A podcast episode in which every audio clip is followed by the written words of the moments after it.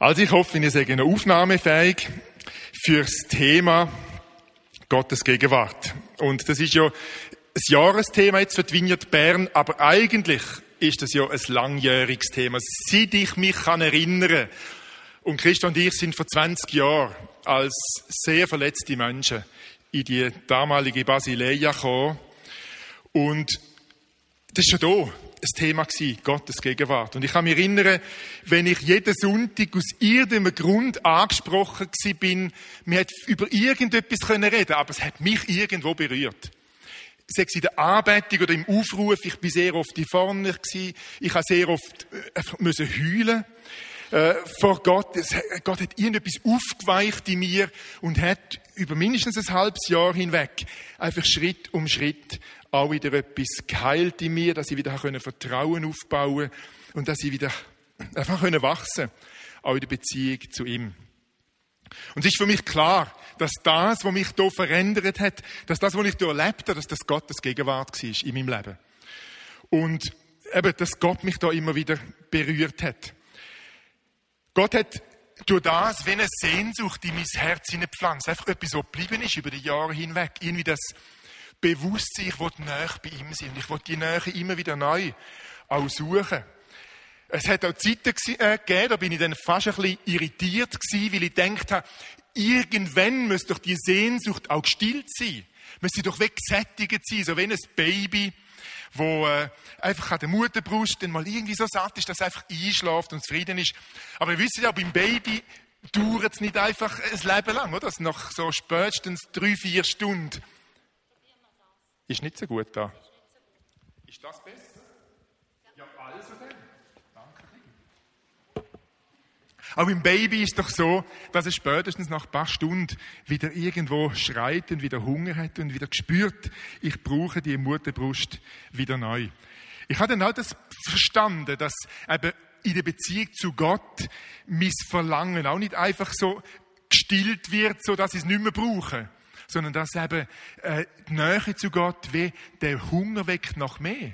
Und dass, wenn der Heilige Geist in meinem Leben am Wirken ist, dass er dann eben selber das Verlangen wirkt in mir, dass ich immer wieder neu Gottes Gegenwart suche und brauche. Also mein Verlangen ist irgendwo die Reaktion darauf, dass er mich sucht, dass Gott mich in seiner Nähe will. Und das hat mich irgendwie tröstet, einfach zu verstehen, das Verlangen, das ich immer wieder spüre, ist so etwas wie ein Highway. Eben ein Highway nach seiner Nähe, nach dem Zuhause bei ihm. Oder vielleicht kann man es auch vergleichen mit dem Verlangen von Verliebten, wo ja immer wieder mehr voneinander wettet. Ich wünsche mir, dass wir in der Vineyard Bern in diesem Jahr einfach das Verlangen können pflegen und dass wir wirklich so erfüllt sind, erfüllt bleiben von dem Verlangen nach seiner Nähe. Das Thema wird uns also das ganze Jahr durch begleiten, aber wir haben im ersten halben Jahr uns vorgenommen, einmal so die Bibel auch anzuschauen drauf, äh, wo begegnet uns denn die Gegenwart von Gott? Oder was sagt denn die Bibel äh, über die Gegenwart von Gott. Und klar ist ja, dass er uns nicht nur in der Arbeitungszeiten begegnet, obwohl das wie der Ort ist, wo wir es wie vielleicht als Vineyard auch ein bisschen speziell pflegen oder speziell suchen oder mindestens im Gottesdienst denken, dort, wenn wir Gott begegnen. Aber wenn wir so eingeschränkte Vorstellung haben und das Gefühl haben, nur dort kann uns Gott begegnen, dann verpassen wir ganz sicher sehr viel von dem, wo Gott eigentlich vorhat, wo er uns eben wette begegnen auf die verschiedensten Arten und Weisen, an den verschiedensten Orten. Und ich denke eben sehr oft an unerwartete Orte, wo man nicht würden hinschauen wo man sie eben nicht würden erwarten. Ein Ort ist sicher das Lesen von der Bibel. Da werden wir auf jeden Fall auch darauf zurückkommen. Aber auch, dass mir Gott durch den Nächsten begegnet.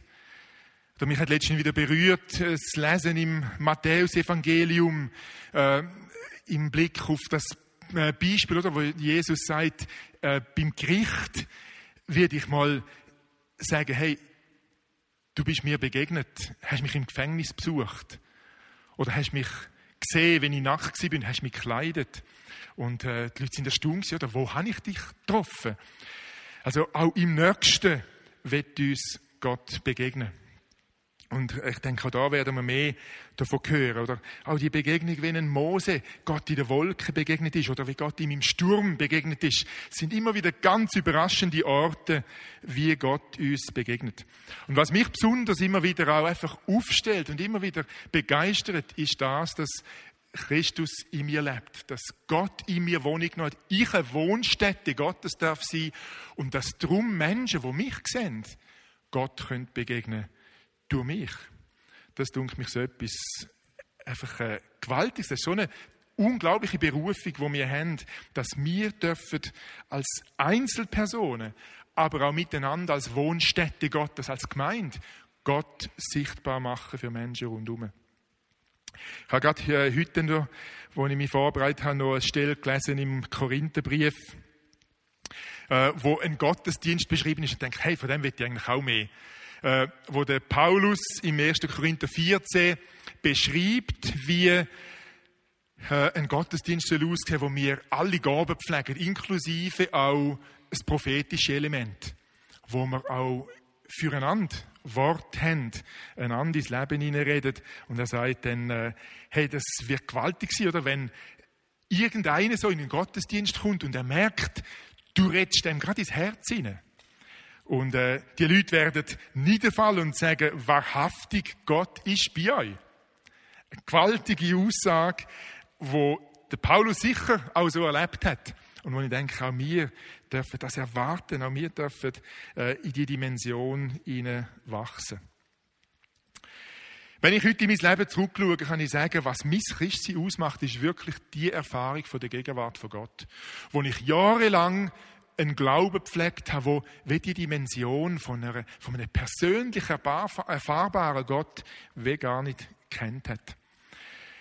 Und wir werden eben heute jetzt anfangen mit dem ganz einfachen Thema Gegenwart von Gott in der Schöpfung.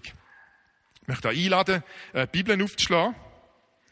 Wir äh, haben ja gesagt, das ist auch so ein ganzes höchstes Ziel auch für das Jahr, dass wir einfach immer wieder auch miteinander, auch im Gottesdienst, das Wort Gottes in die Hand nehmen, die Bibel dabei haben.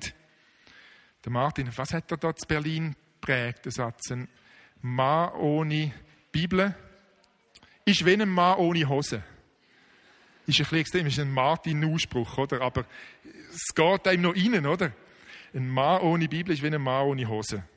Einfach ein bisschen, ein bisschen Blut. Gut, schlagen wir mal auf im 1. Mose oder Genesis, Kapitel 1. Da lesen wir das miteinander. Am Anfang schuf Gott Himmel und Erde. Die Erde war noch leer und öde, dunkel bedeckte sie und wogendes Wasser, und über den Fluten schwebte Gottes Geist. Da sprach Gott, Licht entstehe, und das Licht strahlte auf. Und Gott sah das Licht an, und es war gut. Dann trennte Gott das Licht von der Dunkelheit eine interessante Vorstellung und nannte das Licht Tag, die Dunkelheit Nacht. Es wurde Abend und wieder Morgen der erste Tag. Dann sprach Gott, im Wasser soll ein Gewölbe entstehen, eine Scheidewand zwischen den Wassermassen. Und so geschah es. Gott machte ein Gewölbe und trennte so das Wasser unter dem Gewölbe von dem Wasser, das darüber war. Und Gott nannte das Gewölbe Himmel. Es wurde Abend und wieder Morgen der zweite Tag. Dann sprach Gott, das Wasser unter dem Himmel, Himmelsgewölbe soll sich, soll sich alles an einer Stelle sammeln, damit das Land hervortritt. So geschah es. Und Gott nannte das Land Erde, die Sammlung des Wassers nannte er Meer, und Gott sah das alles an. Es war gut. So weit einmal bis Vers 10. Und jetzt wir es bei Vers 24 noch weiterlesen. Dann sprach Gott, die Erde soll Leben hervorbringen, alle Arten von Vieh und wilden Tieren und alles, was auf der Erde kriecht. So geschah es. Gott machte die wilden Tiere und das Vieh und alles, was auf dem Boden kriecht, alle die verschiedenen Arten, und Gott sah das alles an. Es war gut. Dann sprach Gott, nun wollen wir Menschen machen, ein Abbild von uns, das uns ähnlich ist. Sie sollen Macht haben über die Fische im Meer, über die Vögel in der Luft, über das Vieh und alle Tiere auf der Erde und über alles, was auf dem Boden kriecht. So schuf Gott die Menschen nach seinem Bild. Als Gottes Ebenbild schuf er sie und schuf sie als Mann und als Frau. Und Gott segnete die Menschen und sagte zu ihnen, seid fruchtbar und vermehrt euch. Füllt die ganze Erde und nehmt sie in Besitz. Ich setze euch über die Fische im Meer, die Vögel in der Luft und alle Tiere, die auf der Erde leben, und vertraue sie eurer Fürsorge an. So wie der Text von heute. Ihr könnt das ja die mal die ganze Schöpfungsgeschichte lesen, beziehungsweise sind ja eigentlich zwei Schöpfungsberichte, äh, wo wir da in den ersten paar Kapiteln lesen. Und wir lesen da von einem aktiven, sehr kreativer Gott. Und wenn ich mir das so versuche vorzustellen, muss ich sagen, eigentlich check ich es nicht. Also eigentlich übersteigt es mein Vorstellungsvermögen, was da soll passiert sein. Ich habe mir versucht vorzustellen, wie das gewesen wäre, wenn ich so hätte können, irgendwie als Engel oder als Gottes Assistent das so live miterleben so einen Schöpfungsprozess. Also nicht irgendwo so im Kino, wo man das einfach so an der Leinwand vorbei äh, flimmern sieht, sondern so richtig dabei zu sein, wenn das passiert. Und ich habe gemerkt, es ist letztlich unvorstellbar, die Geschichte, wo uns da beschrieben wird. Ich bin schon relativ oft gefragt worden, auch von meinen Kindern, äh, ob ich denn an die Evolution glaube. Und auch während meinem Studium ist das natürlich oft ein Diskussionspunkt gewesen. Ich habe Medizin studiert und äh, da haben wir natürlich die Evolution auch diskutiert. Und ich habe immer wieder gesagt, ich glaube an einen Schöpfergott. Und es fällt mir leichter, an so einen Schöpfergott zu glauben, an eine Dimension, wo ich einfach sagen kann, hey, da ist etwas über mir, etwas viel größer, was ich als Mensch kann fassen ich sage dem, das ist mein Gott, wo eben der Schöpfergott ist. Es fällt mir viel leichter, an so einen Schöpfergott zu glauben, als an Zufall, wo das alles soll geschaffen haben. Ich kann mich auch erinnern, ich habe mal so fast wie eine, nein, das ist nicht ein Bekehrungserlebnis, einfach sehr ein intensives Erlebnis gemacht im Seziersaal. Äh, ich hatte die Aufgabe über Monate hinweg eine Hand zu sezieren. Und in dieser Hand einfach mal zuerst die Haut wegzunehmen dann alle die Fettzellen und dann nachher die Muskeln freizulegen, jedes Blutgefäß, jede Nervenversorgung von diesen Muskeln. Und äh, es ist immer mehr. Eben, hat man gesehen, wie da die Mechanik dahinter funktioniert. Eben mit all diesen Muskeln sind Dutzende von Muskeln in dieser Hand, wo einfach bewirken, eben zusammen mit der Nervenversorgung, mit der Blutversorgung, dass das einfach alles optimal funktioniert. Und ich kann mich erinnern, wenn ich gegen Ende äh, von diesem Projekt einmal von dieser Hand gesessen bin und einfach gestaunet habe und wenn man weh einfach so aufgegangen ist, wie gewaltig das Wunder von Schöpfung eigentlich ist, was Gott da gemacht hat in so einem Mensch, dass das alles einfach funktioniert. Und wenn ich da, wie da gehockt bin und gesagt habe, das kann nicht Zufall sein. Da muss ein Gott dahinter sein, der in seiner Kreativität das geschaffen hat. Es ist ein westliches Phänomen, eine Folge von der Aufklärung oder vom ja, materialistischen, von einer materialistischen Weltsicht, dass man versucht, ohne Schöpfergott auszukommen. Aber äh, ihr wisst, dass die meisten Kulturen, eigentlich auch alle Religionen, an den Schöpfer glauben. Und auch wenn es nicht der Gott von der Bibel ist, das Bewusstsein, dass da ein Schöpfer dahinter steht, ist eigentlich sehr weit verbreitet. Lese mal mit mir im Römerbrief, im äh, Kapitel 1, da hat es ein paar interessante Stellen, wo es mit dunkel, der Paulus druckt eben genau das aus. Das äh, Römerbrief, Kapitel 1, das ist im Neuen Testament, so nach den Evangelien, nach der Apostelgeschichte. Vers, ja, ich würde sagen 19. Da redet Paulus eigentlich über Gottes Zorn und die Ungerechtigkeit der Menschen.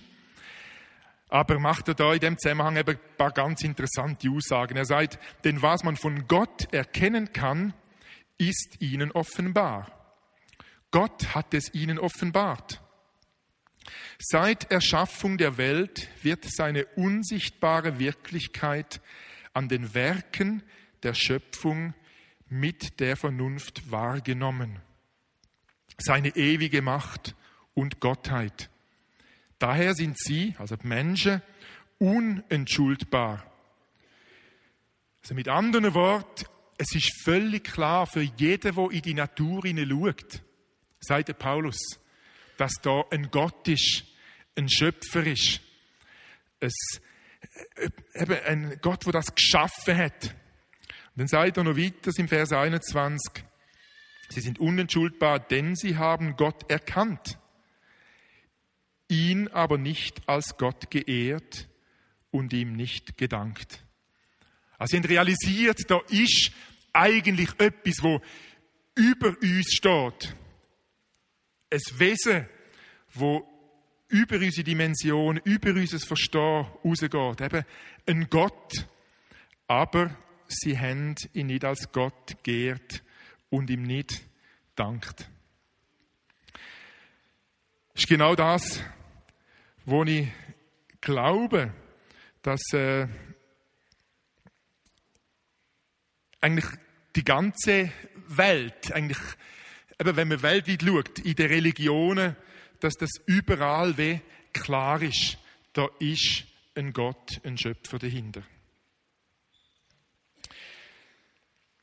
Für mich ist ganz wichtig, dass ich gemerkt habe, der Blick in die Schöpfung hilft mir auch irgendwie im Blick auf meinen Glauben, im Blick auf meine Lebensfragen, wenn eine neue Perspektiven überzukommen.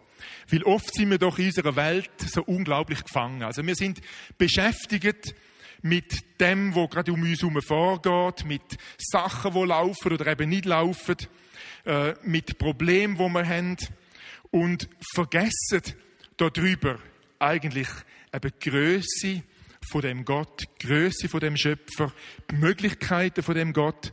Und ich glaube, gerade der Blick in die Schöpfung hinein kann uns dort immer wieder helfen, auch wenn neue Perspektiven überzukommen für unser kleines Leben, für das, was uns so im Kleinen bewegt.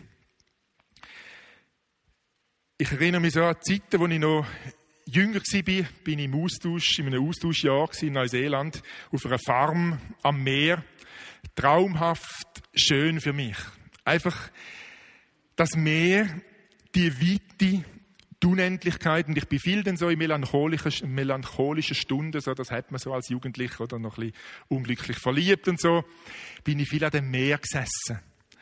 Und habe einfach rausgeschaut ich habe das noch wie heute in mir, das Gefühl, äh, wo ich irgendwie eben so wie in dieser Unendlichkeit angefangen habe, mit Gott auch ins Gespräch zu kommen wo ich angefangen zu realisieren, äh, Gott redet auch zu mir über das, was ich da sehe, was ich schmecke, was ich erlebe.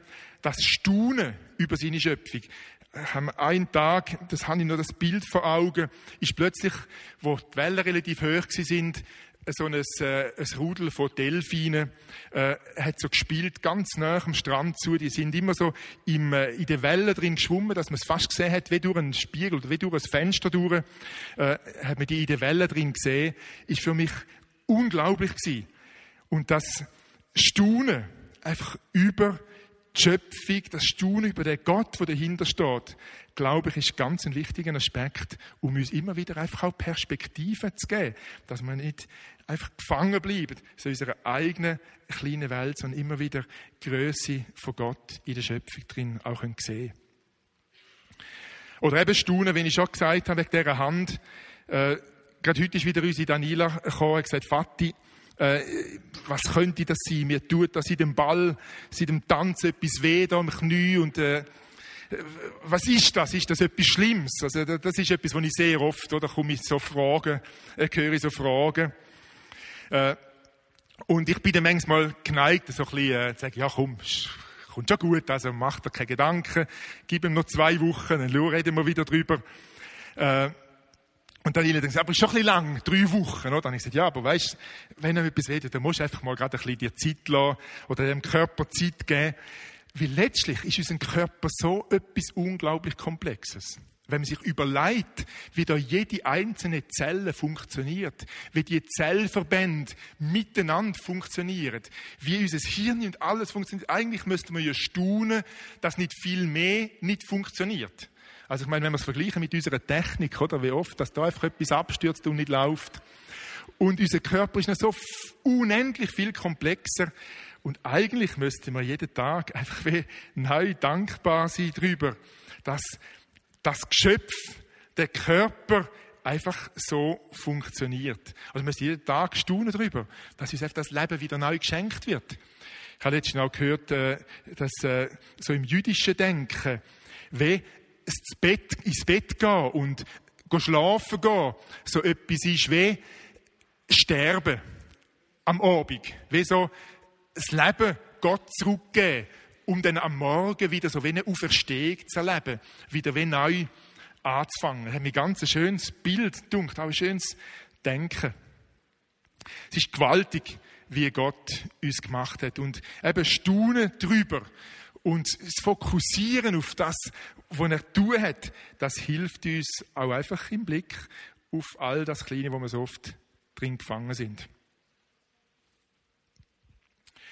Für mich ist es so wichtig geworden, dass ich einerseits weiß, ich habe einen Gott, wo Schöpfer ist, wo all das Unglaubliche geschaffen hat, wo das Universum in der Hand hat. Und auf der anderen Seite darf ich sein ganz persönliche Kind sein. Auf der anderen Seite bin ich als Wilf sein Augapfel, wo er sich darum kümmert, wo ich ihm wichtig bin. Und äh, das ist für mich etwas, was ich sehr oft im Gebet so ausspreche und wo ich mir einfach sage, Herr, es ist gewaltig, dass du, der Schöpfer von Himmel und Erde, zugleich mein Freund bist, mein Abba, mein, mein Daddy, mein, mein Papi, wo einfach sich um mich kümmert. Wenn ich das so mir überlegt habe, ist mir auch durch den Kopf, äh, dass ich ja da, ich weiß nicht, wie das gegangen ist, aber ich habe da so in der, im Kindergarten mich äh, gestritten. Ich bin so ein, bisschen ein kämpferischer Typ gewesen, habe oft äh, Schlägereien gehabt und äh, ja, der Wilfried ist erst später dann so ein bisschen zum Tragen gekommen. Und äh, ich habe das in Erinnerung, dass man als Kind dann so in einer Bedrohungssituation einmal gesagt hat, hey, mein Papi ist grösser als deine. Mein Papi ist stärker sein, obwohl mein Papi also wirklich ein Feiner war, also der hätte keiner Flügen etwas können antun. Aber so als Kind hat ihm das Sicherheit gegeben, zu denken, dass man einen Papi hat, der grösser ist wie deine. Äh, ein Papi, der wirklich in Kontrolle ist. Und es hat mich irgendwie wie neu begeistert, dass eben der Abba, der Vati, der Schöpfer von Himmel und Erde, wirklich grösser ist als alles, was mir in dieser Welt begegnen können. Nun, letzter Gedanke zu dieser Schöpfungsgeschichte. Der Gott in der Schöpfung.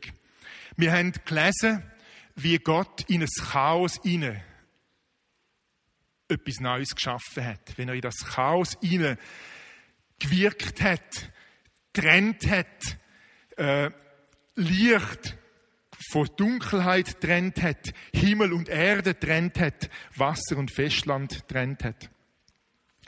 Also, ausgehend von einem Chaos hat Gott Ordnung geschaffen. Und eben, wenn man sich das so vorstellt, äh, dass das alles durcheinander, also ich kann mir so nicht gut, ich kann mir es nicht vorstellen, oder, wie das aussieht, wenn Licht und Dunkelheit durcheinander ist. Wir sind es irgendwo gewohnt, dass das alles eben irgendwo trennt ist. Aber es ist uns einfach so beschrieben da in dieser Geschichte, dass es wirklich muss ein unglaubliches Chaos gewesen sein. Und in das Chaos hinein hat Gott eben Ordnung gewirkt, hat er Ordnung gebracht, hat er etwas Neues geschaffen. Und mich denke, das sagt so unglaublich viel über den Gott, wo wir haben. Er ist ein Gott, wo Ordnung schafft in dieser Welt und ist letztlich auch Quelle von jeder Ordnung. Auch von Ordnungen, die wir eben kennen äh, als Menschen. Wir wissen letztlich, ist durch den Sündenfall eben dann sehr viel von dieser Ordnung nicht so zur Darstellung gekommen, wie Gott sich das denkt hat. Und wir haben die Verheißung in der Bibel, gerade auch in der Offenbarung, in den letzten Kapiteln, dass eine neue Welt, ein neues Jerusalem wird kommen, oder wo dann wirklich die endgültige Ordnung hergestellt wird von Gott, wo Gott selber alles erfüllt, wo seine Gegenwart so dicht ist, so präsent, dass man nicht einmal mehr eben Licht nötig haben, weil er selber das Licht ist. Aber Gott ist ein Gott, der kann, auch in unserem Leben, Ordnung schaffen. Durch den Sündenfall hat der Mensch wie angefangen, selber Ordnungen herzustellen. Also vielleicht aus dem Gefühl heraus, er könnte es besser. Aber wir wissen, es gibt einen großen Unterschied zwischen Ordnungen, die Gott gemacht hat, Ordnungen, die der Mensch schafft. Ich habe mir nur gerade so zwei Sachen notiert. Es gibt sicher noch ganz vieles. Aber so der eine Bereich, wo ich sehe, dass Gott eine Ordnung geschaffen hat, ist die vom großzügigen Gehen, vom auf der anderen Seite Empfangen. Wir sind Empfänger vom Leben. Und wir sind aber auch dazu berufen, Leben weiterzugeben. Wir sind wie so Mittler von dem Sagen, wo wir empfangen haben, wieder Menschen, wo Sagen weiterzugeben. So wäre es eigentlich denkt. Und der Mensch hat aber daraus eine Ordnung gemacht, wo es eben nicht mehr ein einfach frei empfangen und ein grosszügig weiterzugeben ist, sondern äh, wir leben in unserer Welt von der Ordnung vom Kaufen und Verkaufen oder von der Ordnung vom Besitz haben, vom müssen festhalten. Und was passiert ist, dass wir irgendwie versuchen zu haben, versuchen noch mehr zu haben, wir versuchen festzuhalten und haben doch dann immer das Gefühl, dass wir nicht genug haben. Das denke mir, ist so ein Beispiel oder von menschlichen Ordnungen, wo eben letztlich gleich nicht funktionieren. Oder auch im Blick auf äh, Ehe, auf Sexualität, wo ich das tiefste davon überzogen bin, dass Sexualität von dem Prinzip lebt, vom sich schenken und sich beschenken lassen, aber eben auch im Rahmen von einer Verbindlichkeit, im Rahmen von einer Sicherheit, wo man einander gibt. Und der Mensch, wir haben die Sexualität zu einem Konsumgut gemacht, wo man schaut, was gibt mir einen Kick, was macht mir Spaß, was ist für mich so kurzfristig gut. Mit der Folge, dass immer mehr Menschen verletzt sind und immer mehr Menschen unfähig sind, wirklich eine erfüllende Intimität und Sexualität zu leben. Wir erleben das immer wieder, dass so die Ordnungen, die wir versuchen zu schaffen, es nicht bringen, nicht die Ordnung schaffen, die wir uns erhofft haben. Ein Beispiel ist auch in der Natur, äh, zum Beispiel Flussbegradigungen. Ich weiß nicht, ob ihr das mitbekommt. In den letzten Jahrzehnten haben wir Millionen von Franken verbuttert, um Flüsse zu renaturieren. In, äh, am Kanton Bern. Wo man irgendwann die Idee hat, wir müssen zum Beispiel eine Aare in, ein, in einen Betonmantel hineingießen. Und dann Sex irgendwie gut. Wir haben so, das ist so ein typisches Beispiel, wie der Mensch auf seine Art, so wie er es versteht, versucht, Ordnung zu schaffen. Und was wir dann hatten davon ist, dass überall wieder äh, Überflutungen sind. Und heute sagt man, man muss eben wieder renaturieren, damit die Überflutungen, die Überschwemmungen äh, nicht so schlimm sind. Ist es, dunkel, ein ganz schönes Beispiel. Der Mensch versucht Ordnungen zu schaffen, die aber letztlich nicht das bringen, wo, ja, wo sie erwartet. Und darum ist es so wichtig, dass wir uns immer wieder danach fragen, uns danach ausstrecken, zu verstehen, was Gottes Ordnungen auch für mein Leben sind. Was Gottes Ordnungen für meinen Alltag, auch für meine Beziehungen sind. Überall, wo der Mensch so seine eigenen Ordnungen einführt, bedrohen wir etwas von Gottes Schöpfung. Und ich glaube, das ist auch mit der Grund, warum das es unabdingbar ist, dass wir als Christen, als Menschen, die Jesus lieb haben, auch die Schöpfung, die er lieb hat, die ihm so wichtig ist, wo er heute noch so wichtig nimmt. Also Gott ist nicht nur meine Seele wichtig oder unsere Seele, sondern Gott hat das Anliegen nach dieser Schöpfung. Und äh, der Paulus beschreibt das auch im Römerbrief so schön, das Seufzen von der ganzen Schöpfung nach Wiederherstellung.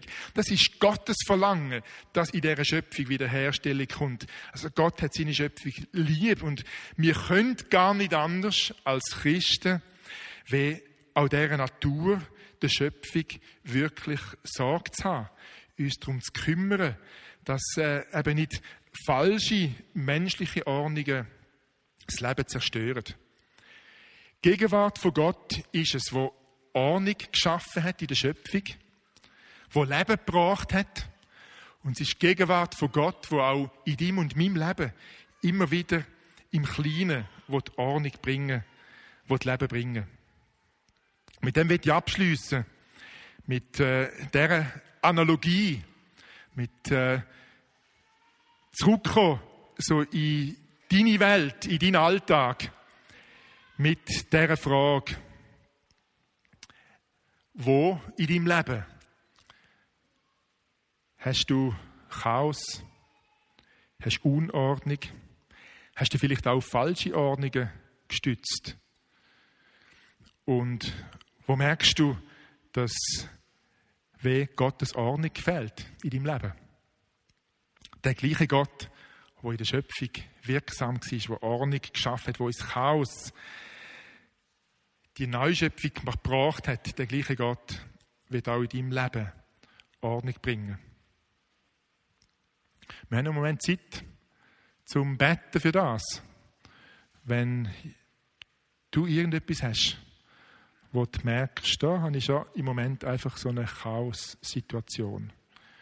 Da habe ich so einen Punkt, wo ich weh, vielleicht auch das Vertrauen verloren habe, dass der Schöpfer Gott sich so ganz persönlich um mich als sein Kind kümmert, dass ihm das überhaupt wichtig ist. Wenn es so etwas gibt, dann stand doch einfach auf, als Zeichen dafür, ich will das Gott bringen. Und dann werden wir miteinander dafür beten, dass Gott einfach mit seinen Ordnungen, mit seiner Kraft, Neues zu schaffen, auch in die Situation hineinkommt. Ich denke an Beziehungsfragen, Beziehungschaos. Ich denke an finanzielle Situationen.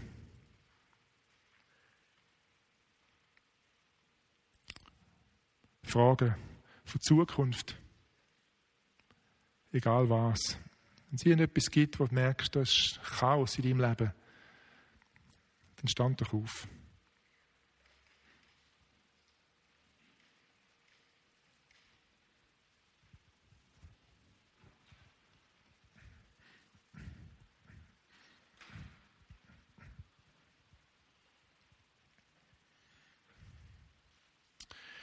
Himmlischer Vater, wir wollen dir einfach Merci sagen, dass du als Schöpfer Gott wirklich Neues geschaffen hast.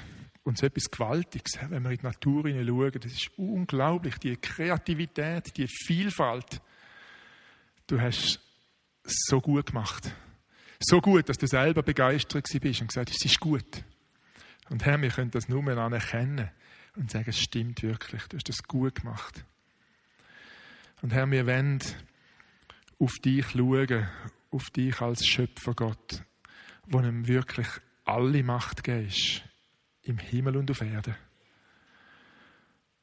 Und wir wollen in die Schöpfung hineinschauen und daraus wie auch den Glauben schöpfen, dass du wirklich in unserer kleinen Welt drin, in unserem ganz persönlichen Chaos, einfach mit deiner Ordnung willst kommen und kannst kommen und Neues schaffen. Und ich lade dich ein, dass du kommst und jedem Einzelnen aufgestanden ist, einfach begegnest Hoffnung in jedes einzelne Leben hinein sagst.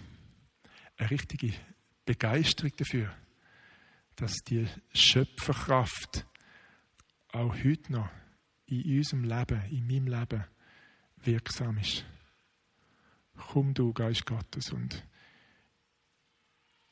Beginn in jedem einzelnen Herz und Leben, wo jetzt da steht, von dir.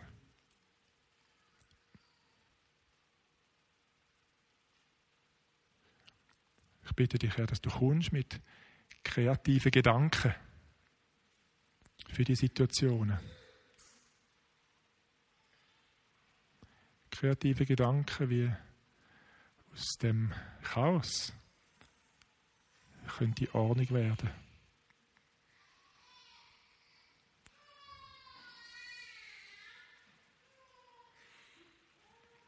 Ich bitte dich, dass du kommst mit Trost.